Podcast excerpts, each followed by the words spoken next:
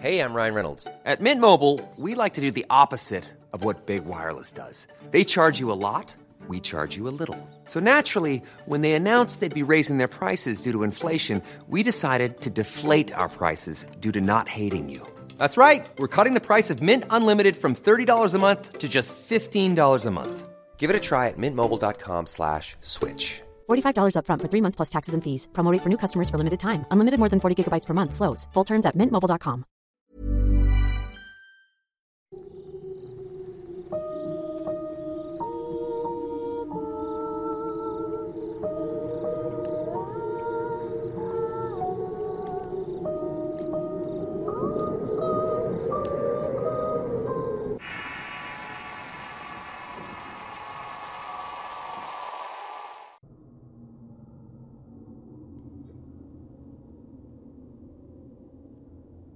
La santería es una religión primigenia y elemental que tiene sus raíces en África y fue traída por esclavos a América.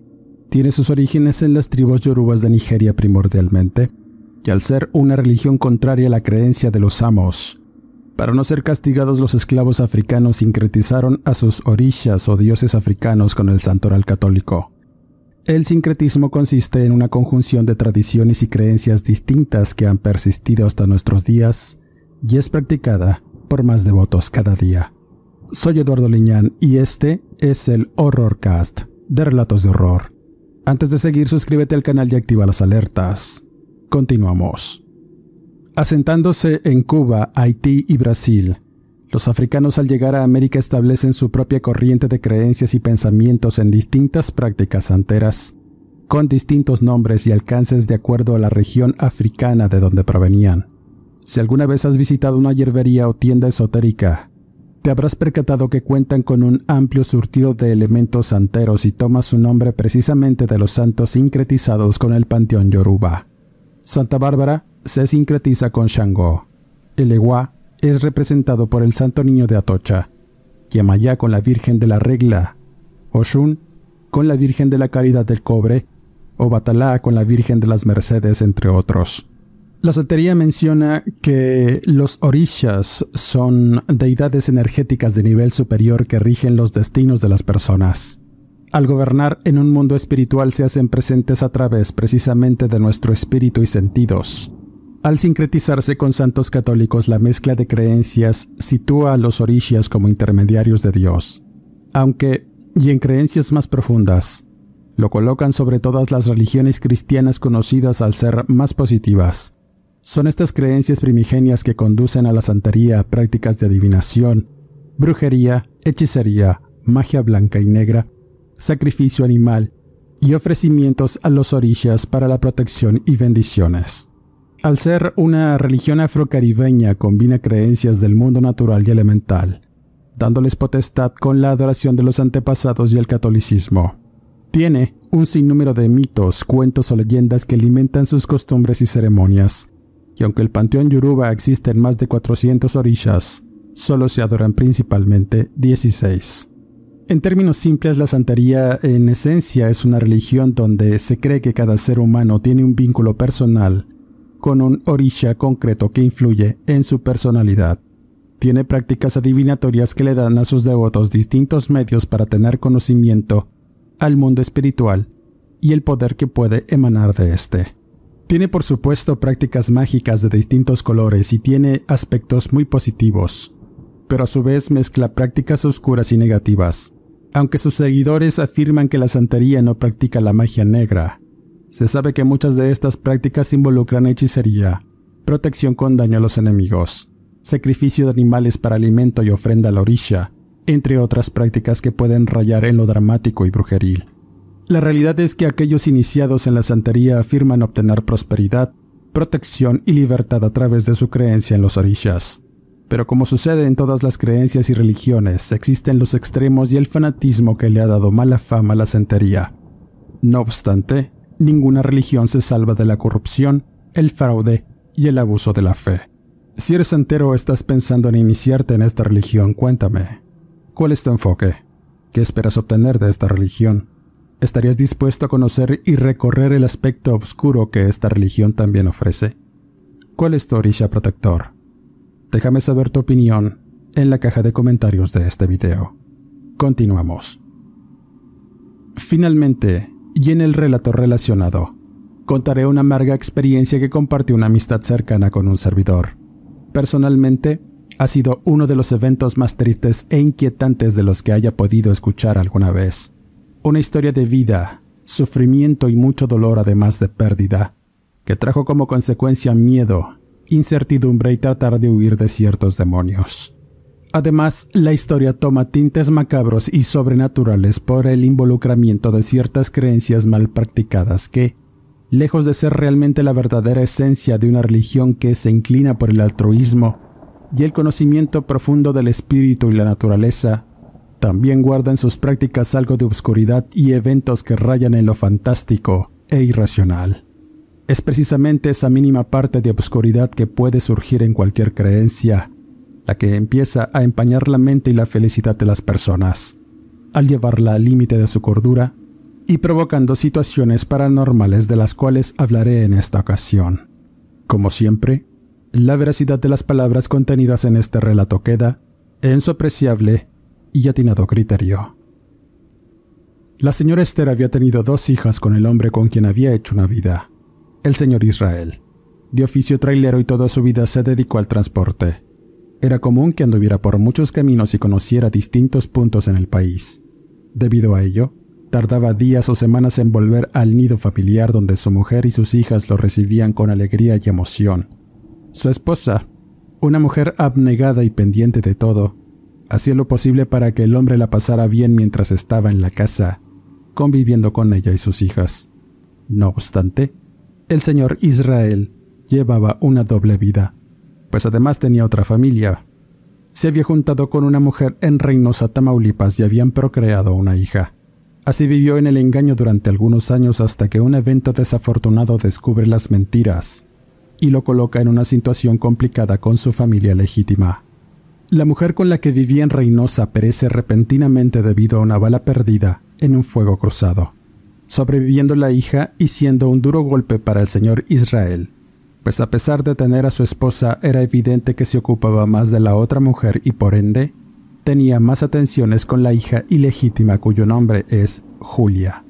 Al complicarse la situación con la muerte de la señora, el señor deja encargada a su hija Julia al cuidado de unos familiares suyos en Piedras Negras, pero debido a que estos la trataban mal y la explotaban, decidió erróneamente llevarse a su hija de 15 años a vivir a Saltillo con su esposa y sus dos hijas.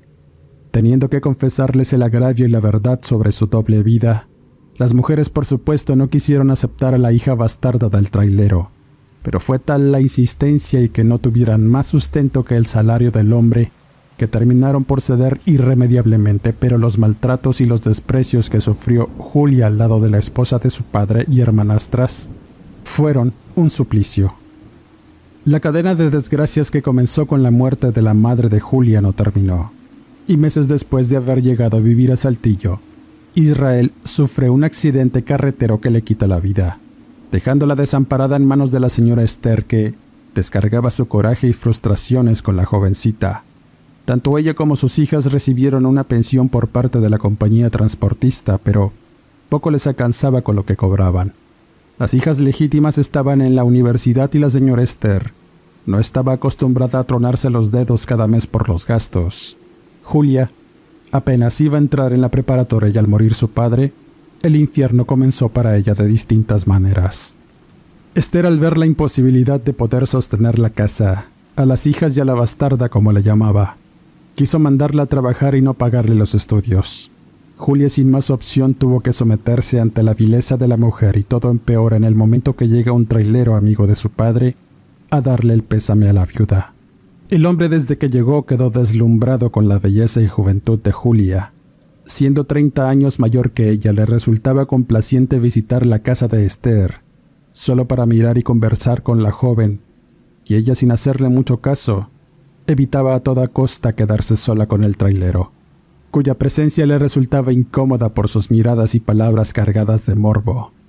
Pero la señora se dio cuenta de las pretensiones y la obscenidad que se reflejaba en el rostro del sujeto, apareciendo un mal pensamiento y una idea para resolver parte de los problemas que la presencia de la muchacha le ocasionaba, haciendo un trato con el hombre. Decidió vendérsela. Aceptaría un buen dinero a cambio de que se la llevara y no tendría ningún inconveniente. Debía llevársela para hacerla su mujer o vivir con ella, no le importaba.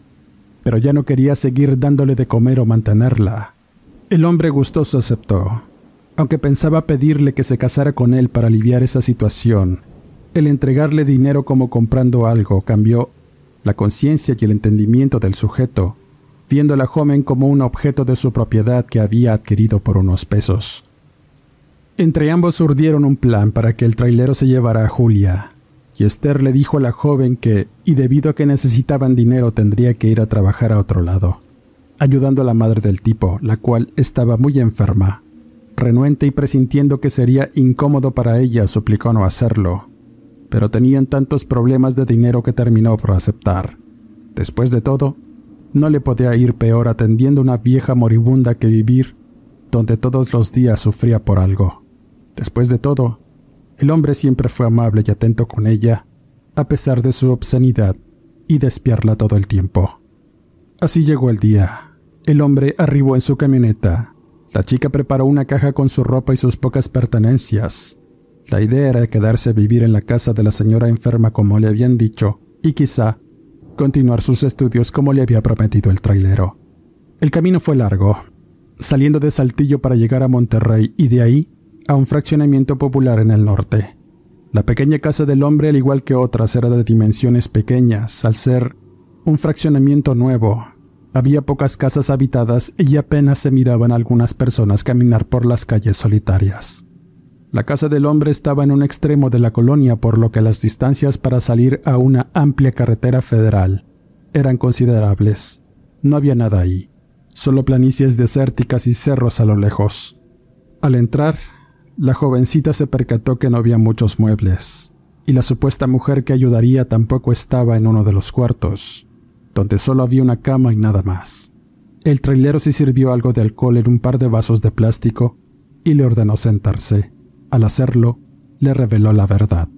Confesó que se la había comprado a Esther al no querer mantenerla, además de prometerle tratarla bien pues estaba muy enamorado de ella y si era buena, Quizá hasta la dejaría estudiar y salir, pero por el momento se quedaría encerrada en la casa sin poder salir o hablar con nadie por ser una menor de edad.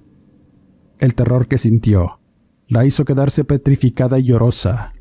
No podía creer lo que estaba pasando y tampoco su mente comprendía cómo es que le estaba sucediendo eso. Pero en el momento que el hombre se levanta de su asiento para intentar besarla y llevarla a su habitación, la fuerza regresó momentáneamente para intentar huir o gritar por ayuda, pero fue inútil. La superioridad del hombre en conjunto con el abandono del lugar fue suficiente para que sus gritos y súplicas no fueran escuchadas y sí, suprimidas por la violencia y ultrajes interminables a partir de ese momento. Fueron meses tortuosos los que sufrió. Su mente y espíritu fueron sometidos por un hombre ruin y corpulento que no la dejaba pensar o aventurarse.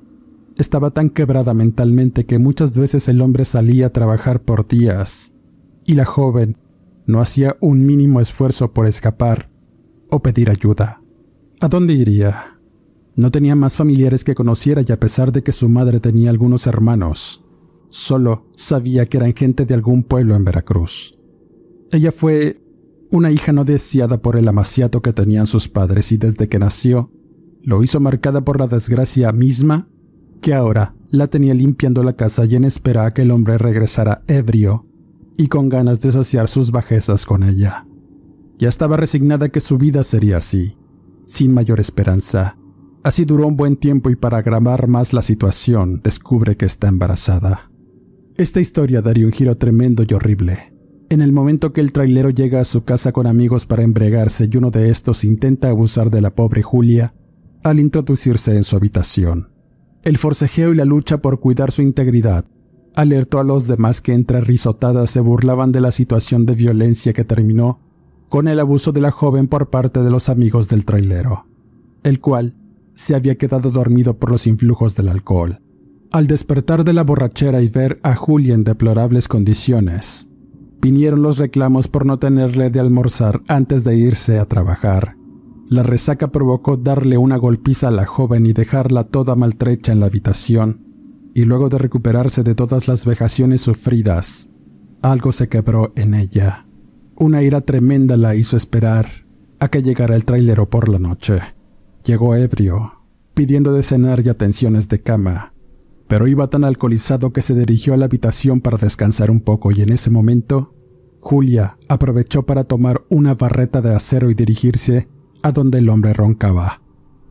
El golpe en el cráneo fue seco. Al intentar darle un segundo porrazo, el hombre corpulento dio manotazos y su cuerpo convulsionaba al intentar levantarse para someter a Julia. Aún con los efectos del primer golpe, cae de la cama y sin poder moverse intenta hablar. Pero en un rápido movimiento recibe un segundo golpe con la uña de la barreta y ésta se clava en la cabeza, provocando una muerte instantánea al hombre, el cual Solo movía la pierna en un último intento por sobrevivir. Lo siguiente es una joven agobiada por tantas emociones, tanta violencia y el acto atroz que acababa de cometer, cayendo al suelo desmayada y perdiendo la conciencia con el peso de todas esas emociones. Ya había amanecido cuando se levanta y contempla el resultado de su locura. La barreta clavada en el cráneo del abusador y un charco de sangre debajo de su rostro le mostró la magnitud de sus actos.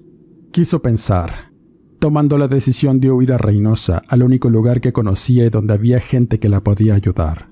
Lo siguiente fue enterrar el cadáver en un pequeño patio trasero, cavando con una cubeta y rellenando el agujero con el cuerpo, para después colocarle la tierra y basura, tratando de ocultarlo lo más posible.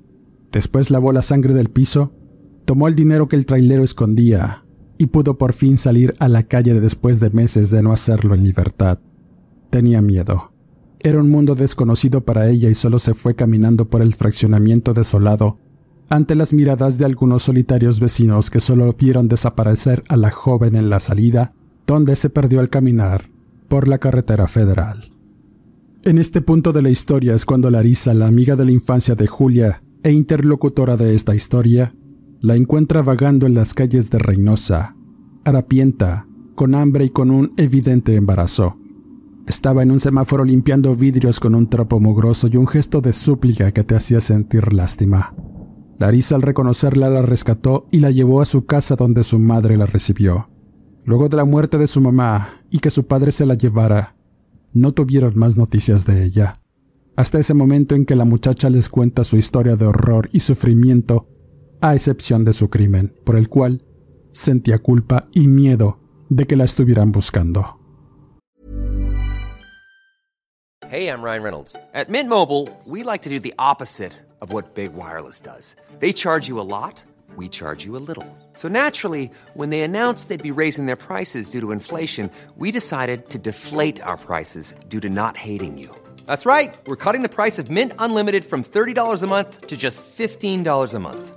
Give it a try at mintmobile.com slash switch. $45 upfront for three months plus taxes and fees. Promo for new customers for limited time. Unlimited more than 40 gigabytes per month. Slows. Full terms at mintmobile.com.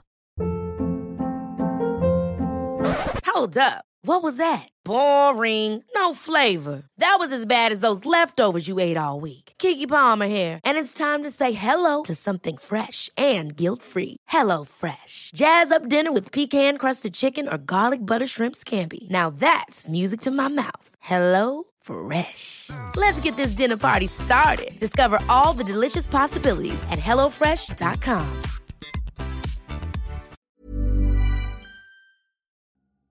La primavera está aquí.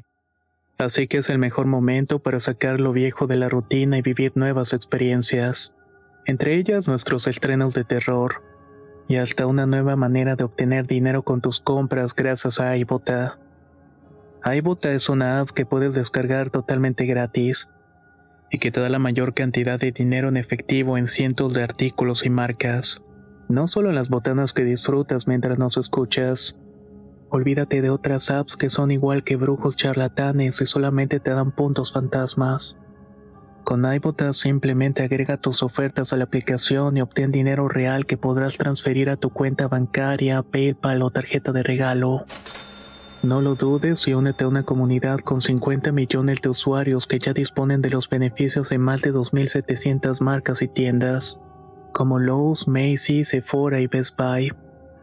Y para que termines de convencerte, en este momento iBot está ofreciendo a nuestro público 5 dólares solo por probar iBot usando el código ROR cuando te registras. Solo tienes que ir al App Store o Google Play Store y descargar la aplicación iBot gratis para comenzar a ganar dinero en efectivo y usar el código ROR. Esto es iBota en Google Play o App Store y usa el código ROR. Aprovecha los nuevos comienzos y corre a descargar la aplicación para ganar más cashback.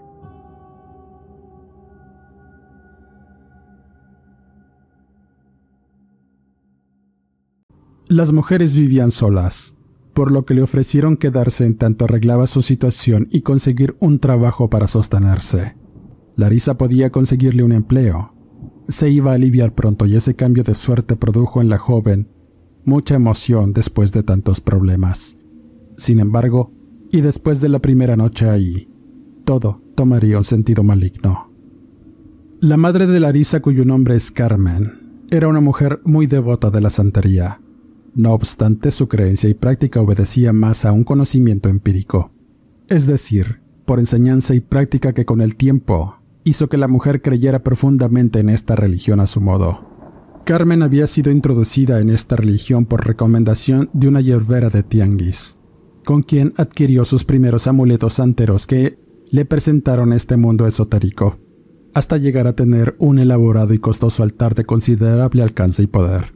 Al estar involucrada en esta creencia se relaciona con más personas que llevaban estas prácticas de distintas formas, la mayoría con ayuda de un personaje que decía ser un babalago, o sacerdote muy poderoso que había llegado de Cuba para ayudar a las personas con la santería a través del santoral de esta religión. Sin embargo, y para poder pertenecer a la comunidad santera recién formada, había que pagar buen dinero para la realización de amuletos y protecciones, pero sobre todo los ritos de iniciación que rayaban en lo sectario y que eran muy costosos. Con el paso de los meses dentro de esta comunidad de creyentes fanáticos, Carmen mandó hacer su propio altar santero con distintos orillas y ofrendas, a dichos de ella, y a partir de activar su altar, es que sintió una energía distinta dentro de su casa, albergando muchas presencias energéticas como nunca antes había experimentado. Poco a poco la prosperidad llegó, y los supuestos enemigos de la doña compuesta por mujeres que como ella vendían ropa de paca en los tianguis, las cuales de pronto ya no iban porque se enfermaban o se mudaban para otros mercados creyendo que era por efecto de los favores recibidos por sus santos sincretizados. Carmen prosperó de muchas formas. Pero esa prosperidad y creencia mal fundamentada en perseguir fines personales y egoístas tuvo un giro, transformando no solo su mentalidad sino sus creencias que empezó a practicar a modo y con desconocimiento, pues empezó a mezclar otras como la muerte y deidades de poder obscuro en el mismo altar. Las intenciones egoístas y enfermas de Carmen dieron su fruto de forma negativa. En su entendimiento, toda la competencia que llegaba al tianguis donde vendía eran rivales que buscaban su daño a través de la brujería. Enemistarse con ella y a partir de ese roce y algunos encontronazos es que empieza a buscar el daño para sus rivales a través de sus creencias. Todo en aras de que no les fuera bien perdieran todo, enfrascándose en supuestos pactos con sus santos para que además de protección, impusieran un daño y pestilencia. La idea era que se fueran del lugar, que enfermaran o perdieran todo para que ya no siguieran vendiendo. Así era el delirio de persecución, y así era la intención que derramaba en los orillas la muerte, Leviatán, Baphomet o el arcángel Miguel por igual. A partir de adquirir ciertos conocimientos y poder, Carmen comienza una búsqueda de conocimiento para mandar daños y hacer que otras personas perdieran la razón o hicieran su voluntad, que les fuera mal y el dinero no les llegara para obligarlas a irse y dejar sus espacios. Quería ser la única y casi lo logra. Esa negatividad la condujo a la locura manifestando un comportamiento fanático e irracional, que terminó por volverla paranoica y con delirios de persecución, pues todos los días regaba sal y colocaba orillas de legua alrededor de su casa y al llamado Diablo de los Infiernos en el centro, como vigilante de su puerta. Era inquietante llegar y mirar esas figuras compuestas de barro y caracoles en los ojos y boca, que parecían hurgar en tu espíritu apenas centrabas tu mirada en ellos. A ese lugar precisamente llegó Julia. No tenía dónde más ir, y a pesar de lo inquietante que le resultaba mirar todas esas obscuras creencias de la señora Carmen, pensaba que eran nada en comparación al infierno que vivió. Pero fue precisamente esa obscuridad que anidaba en su espíritu, producto del maltrato y su crimen, que al llegar a ese lugar fue alimento para el desastre. Para Larisa en realidad las creencias de su madre no eran más que eso, como creer en santos extraños, pues se ocupaba de trabajar en una maquila y el dejar a Julia en un pequeño cuarto de la azotea de su casa no fue un problema. Pero su oscuro secreto provocó las manifestaciones de lo sobrenatural. Ella pasaba la mayor parte del tiempo sola, haciendo quehaceres y limpiando lo que podía. De algún modo, esas cosas esotéricas y santeras le llamaron poderosamente la atención. Pero al estar frente al altar con las figuras sentía que algo no andaba bien. Escuchaba voces, gritos y flashes en su mente se presentaban con la imagen de su crimen, de cómo descargaba su ira, pedazos de cráneo y sangre por doquier. Ese cargo de conciencia la hizo escuchar que le hablaban. Repetían su nombre y la voz era conocida, provocándole el más absoluto terror. Los ecos en su mente la hicieron sentir vértigo y en cuanto la realidad empieza a alterarse, sufre un dolor lacerante en el vientre que la hizo caer en el suelo y retorcerse del dolor mientras el feto se movía exaltado dentro de ella. Al mirar por un lado del altar santero, pudo distinguir una silueta oscura. Su visión borrosa le reveló que alguien estaba ahí con ella, emanando una energía tan densa y violenta que de inmediato trasladó ese momento y lugar a su mente. Estaba en la casa del trailero donde muchas veces sufrió, donde el miedo y el dolor consumieron toda esperanza. Eso sentía y ese rostro se materializó en la figura oscura que miraba. Era el trailero.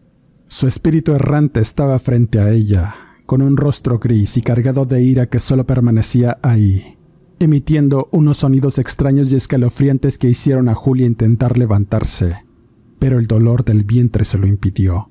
Cuando ya no pudo más, esa figura se proyecta frente a su rostro y escucha que grita su nombre con un insulto y después se desvanece quedando tirada en el suelo y sobre un charco de sus propios orines. Luego de varias horas, al despertar lo hizo en una unidad médica, con muchos problemas físicos y con la mala noticia de que su embarazo se había interrumpido por muerte fetal. Fue un duro momento para Julia, cayendo en una profunda depresión que la hizo encerrarse en su pequeño cuarto, ajena a los problemas que comenzaron con su llegada. Cierta tarde, Larisa regresaba de trabajar. Su madre tenía una reunión de creyentes y había un sacerdote haciendo una especie de limpia energética y armonización de la casa. Pero más que todo sintió que algo no estaba bien. Su madre había entrado en una crisis nerviosa debido a que sentía el acoso de una negra energía, enfermándola de los nervios y provocándole pesadillas horribles, además de visiones de muerte y mucho dolor. Durante ese culto santero ocurrieron cosas sobrenaturales y demenciales, cosas que pusieron a todos de rodillas y sobre sus frentes en el suelo, al manifestarse una figura oscura que hizo desastres, tumbando cosas y quebrando los santos de yeso y barro del altar. Uno de los presentes y con dotes de medium comenzó a convulsionar en el piso ante la abrumadora presencia espiritual, algo que afectó la percepción de todos.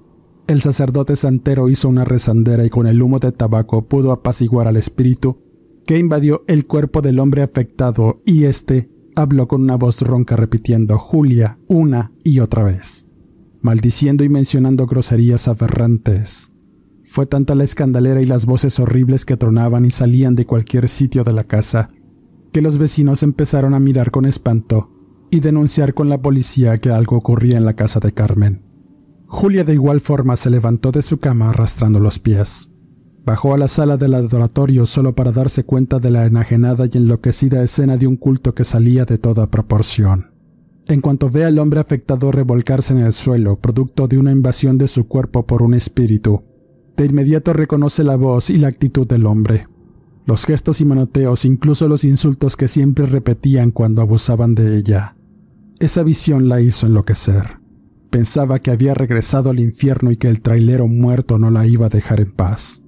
Tan alterada estaba su mente que creyó por un momento mirar de nuevo el cadáver del hombre y sin mediar nada, toma uno de los cuchillos ceremoniales que había en el altar y antes de que lo hundieran el pecho del hombre tirado, los demás intervienen para evitarlo. Pero la locura que se apoderó de Julia era incontenible. Su garganta se desgarra en gritos y afirmaciones de que ya lo había matado y enterrado. ¿Cómo era posible que estuviera ahí? En un acto de locura y frenesí, intenta cortarse el cuello, pero la angustia y el forcejeo la hacen desfallecer. En ese momento llegan unas patrullas de la Fuerza Civil.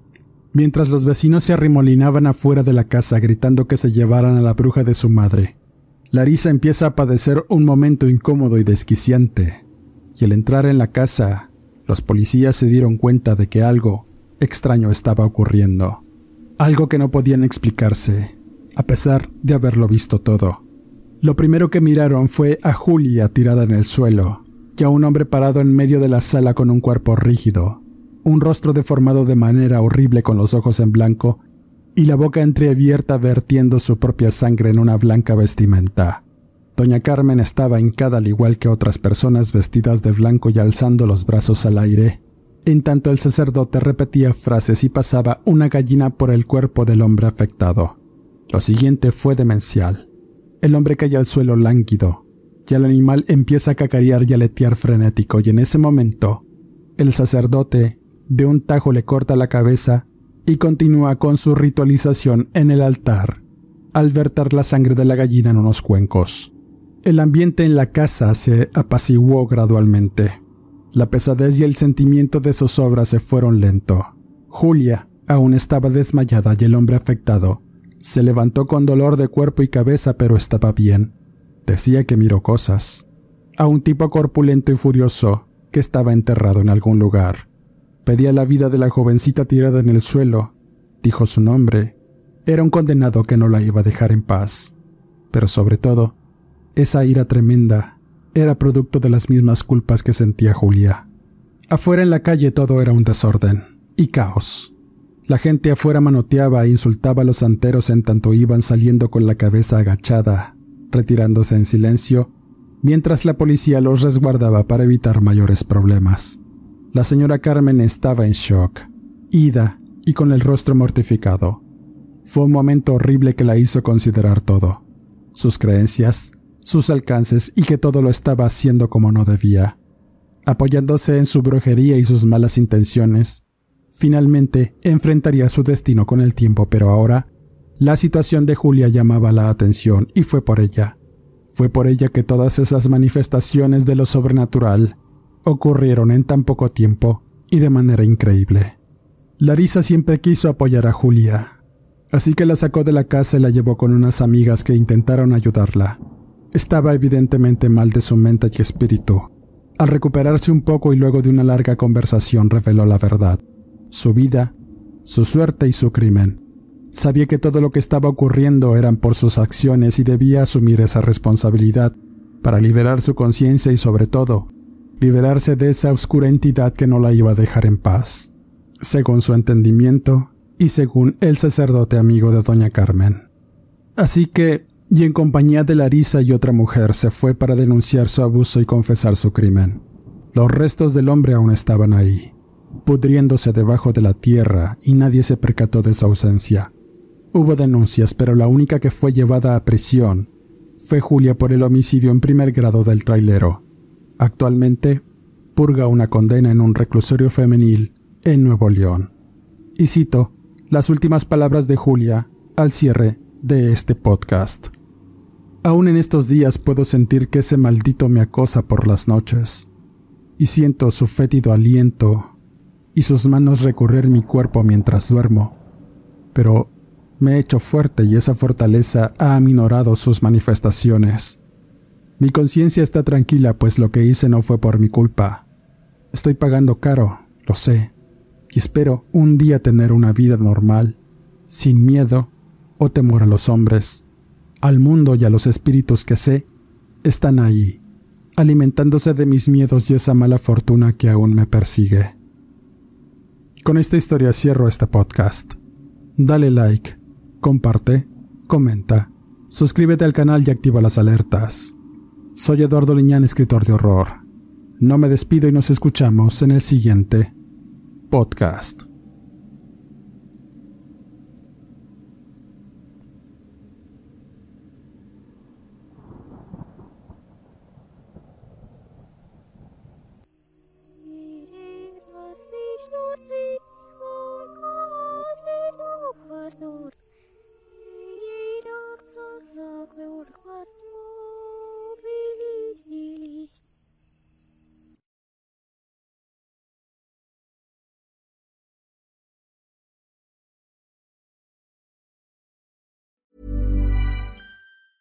Planning for your next trip? Elevate your travel style with Quince. Quince has all the jet setting essentials you'll want for your next getaway, like European linen, premium luggage options, buttery soft Italian leather bags, and so much more. And it's all priced at 50 to 80% less than similar brands. Plus, Quince only works with factories that use safe and ethical manufacturing practices. Pack your bags with high-quality essentials you'll be wearing for vacations to come with Quince. Go to quince.com slash trip for free shipping and 365-day returns.